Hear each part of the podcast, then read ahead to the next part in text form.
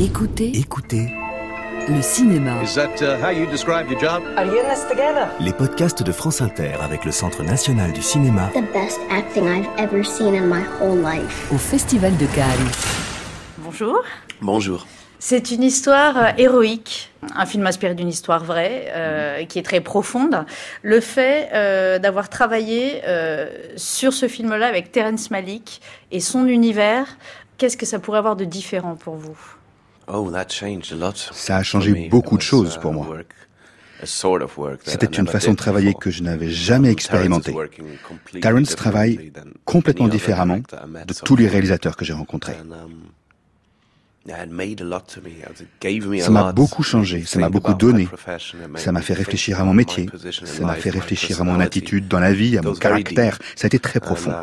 I could really say there is like a, a professional Et je pourrais dire que j'ai eu une vie professionnelle avant ce film et qu'il y en aura une autre après. C'est la croisée des chemins. Um, Ça tient d'abord à la personnalité de my Et quant à mon rapport avec um, ce métier, vous savez, un acteur essaie toujours de rendre une situation ou une scène plus intéressante qu'elle ne l'est en fait. C'est son job. Um, uh, Mais pour ce personnage, uh, sous le regard que world, Terrence porte sur le monde, c'est la simplicité qui fait toute la um, force des scènes. Un acteur, il essaie toujours d'en rajouter pour ne pas que le public s'ennuie. Um, Et là, il fallait uh, faire confiance au personnage is et à ses sentiments. Um, On joue pas la comédie, Uh, c'est du non-jeu finalement. um, Et je n'avais rien fait de pareil parce que je n'avais jamais rencontré un réalisateur en qui je puisse placer une telle confiance. Quel type d'indication vous a-t-il donné, euh, j'entends, dans le jeu d'acteur Euh, Très concrètement, on voit par exemple les ongles noirs sous la terre quand elle gratte. Pour vous aussi, c'est- très fort. Quel type d'indication euh, vous donne-t-il? Oh no, no, no. He's, he let us Non, very il nous laisse une très grande liberté. that we did, um, Ce qui s'est passé, is that we went to the farm like three weeks before c'est qu'on s'est were dans cette ferme trois semaines avant le tournage pour travailler. On a appris à manier ces vieux outils qu'aucun agriculteur n'utilise plus de nos jours. Um, Et aussi pour ressentir un lien avec cette terre. Mais pendant le tournage, on était complètement libre. Il m'a laissé faire tout ce que je voulais. On pouvait bouger comme on voulait, on pouvait sortir du décor et la caméra, elle nous Um, suivait. Je me souviens, Ça n'avait rien à voir avec les autres tournages. D'habitude, on se rend sur le plateau en se disant 62, aujourd'hui on va tourner uh, la after scène that, 62 it's the 48. et puis ce sera la But 48. it's not working like Mais là ça n'avait rien à voir. Je me souviens oh, même que je me disais plutôt j'espère que uh, le foin a bien séché ou pourvu que telle vache ne uh, soit pas tombée malade. Je me mettais à penser vraiment comme un fermier, uh, pas comme un comédien sur un tournage. Vous vous sentez aujourd'hui plus ouvert au monde, euh, à la nature euh, L'être humain est une partie de tout cela ou est à côté ou a conscience d'en faire partie? You know, it was also a little bit like a comeback to my C'était childhood surtout comme un retour en enfance pour moi, parce que j'ai grandi à la campagne, en Auvergne, so nature and everything is very, very close to me. Et la nature, je m'en my sens très proche. and, uh, now I'm living since many, many c'est years vraiment lié à mon enfance maintenant. Ça fait des Now années que in j'habite dans cities. des villes Um, et cette expérience but that brought me back. It's not that a I été un retour sur moi-même. Ce n'est pas tant que j'ai dû uh, apprendre, j'ai dû me souvenir d'où je viens et de ce qui est important pour moi. Et ce film devrait provoquer le même sentiment chez les spectateurs, je pense. um, Le sol, la terre, la terre nourricière, uh, tous ces liens que nous avons oubliés. Karl Marx l'a dit, nous sommes devenus comme des étrangers à la nature, alors que c'est la nature qui nous maintient en vie. Terence Et Terence us nous a rapprochés de la nature. this. Il y a aussi cette question de la morale qui est évoquée à travers une religion euh, qui est là, très présente, mais qui n'est jamais nommée, qui interroge cette notion de bien et de mal. Vous dites que ça vous a fait aussi poser des questions personnelles. Qu'est-ce que vous gardez de ça? Yeah, this was actually one of them. C'était même une des interrogations principales. C'est très to très say difficile no. de dire non. C'est si facile de dire oui, comme tout le monde. Because when you say no, Dire non, ce n'est pas du tout aimable. Ça met tout le monde mal à l'aise. Um, oh Les gens se disent, oh là là, c'est pas vrai, tout serait tellement plus facile si cette tête de pioche ne disait pas non tout le temps. But I think, um, it is something that we have Mais je crois que c'est une chose que nous devons retrouver en nous. Ce moment we feel that something où on sent bien que quelque We chose ne tourne pas rond et on n'a pas justify besoin de se justifier, ni de rédiger un or- manifeste ou, un essai philosophique pour dire non. for this.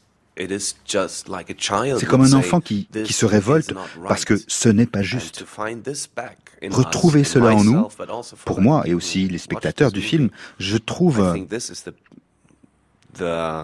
que c'est le message fort de ce film. Sur ce héros anonyme, Franz est quelque part un héros anonyme qui dit non. À travers lui, c'est le salut qui passe par de tout petits actes. C'est ce que vous êtes en train de, de nous expliquer. Ça interroge cette question de morale aujourd'hui. Quelle est la résonance pour vous de ce film, de cette histoire, avec ces petits actes du quotidien aujourd'hui? Dans le monde entier, dans l'Europe, oui, avec toute l'histoire. I know. It's um. I think um J'ai l'impression that we actually running into a que nous courons à la um, catastrophe. Si on ne retrouve pas en nous-mêmes La capacité de dire non, il faut que ça s'arrête. Um. Ça suffit. Uh, because we are all uh, saying, yeah, why not? Nous sommes tous à dire, ah, pourquoi pas, essayons ça. Allons-y, avançons. Et le monde va de plus en plus vite. Et il est de plus en plus bruyant. And, um, this movie is about silence. Or, ce film, il parle de silence, du silence à retrouver en nous-mêmes. Pour plus de morale. Parce que tous ces mots, la morale, um, l'amour, um, silence, le silence. um, no, non, Ce sont des mots que nous sommes presque gênés de prononcer maintenant. Ils ne trouvent pas leur place dans notre monde bruyant. We Si nous n'arrivons pas à retrouver ces mots, L'avenir de l'Europe, du monde, de tout, il est voué aux ténèbres. Qu'est-ce que vous avez trouvé le plus dur à jouer dans le parcours de cet homme? En um, général, La difficulté a été d'incarner quelqu'un qui sait qu'il est dans le vrai, mais qui ne juge pas les autres, qui ne prêche rien, uh, qui ne va pas clamer qu'il a un contact direct Um, avec la parole divine. Il ne juge pas les gens. Um, Et il doute de lui-même. Même quand il dit non. C'est pas si simple. C'est pas un non définitif pour lui. Il met sa famille en danger. Um, Il reste à la fois humble et assuré. Mais il n'a aucune vanité. Parce qu'on fait preuve en général de beaucoup de vanité quand on croit uh, savoir mieux que les autres. Le défi ici, c'était que Terence me, rappelait toujours que mon um, personnage, to show a man who's not um, getting a kick out of il ne tire aucun plaisir de la situation. but um, staying also in a doubt Il reste dans le doute until the end. jusqu'à la fin. Um, not a sure person, Ce n'est pas quelqu'un but de sûr de a, lui, a searching person. c'est quelqu'un qui cherche. Vous pensez que dans le monde d'aujourd'hui, on peut résister sans juger l'autre? Parce que là, on, on le Mhm. mesure euh, avec la distance de l'histoire. Dans le monde d'aujourd'hui, est-ce qu'on pourrait euh, faire la même chose? Résister sans No, juger I don't think so. I think if in the moment you're Non, je ne le crois pas. Si vous voulez être actif et changer les choses, il faut bien, non pas juger, mais dire aux gens qu'ils ont tort. And I have the right Et que vous avez raison. C'est comme ça que ça marche. Um, there was a a very famous sentence in the 60s Il y avait un slogan très célèbre en Allemagne dans les années 60, je me rappelle. Ça disait Imagine there is war, Imaginez qu'une guerre éclate. Mais que personne n'aille combattre. Bon, ça n'est jamais arrivé. Et pourtant, ça semble si simple. Maybe that's in the end. C'est peut-être au bout du compte, sans vouloir faire de la philosophie, mais c'est la seule solution peut-être.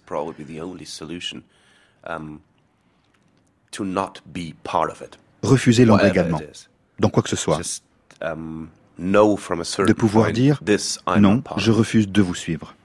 Et c'est de plus en plus difficile dans le monde d'aujourd'hui. Même dans les petits détails, par exemple. Les gens qui refusent d'avoir un portable. Tout le monde leur "Oh, dit, bon, allez, just va, have an email address." prends au moins une adresse email.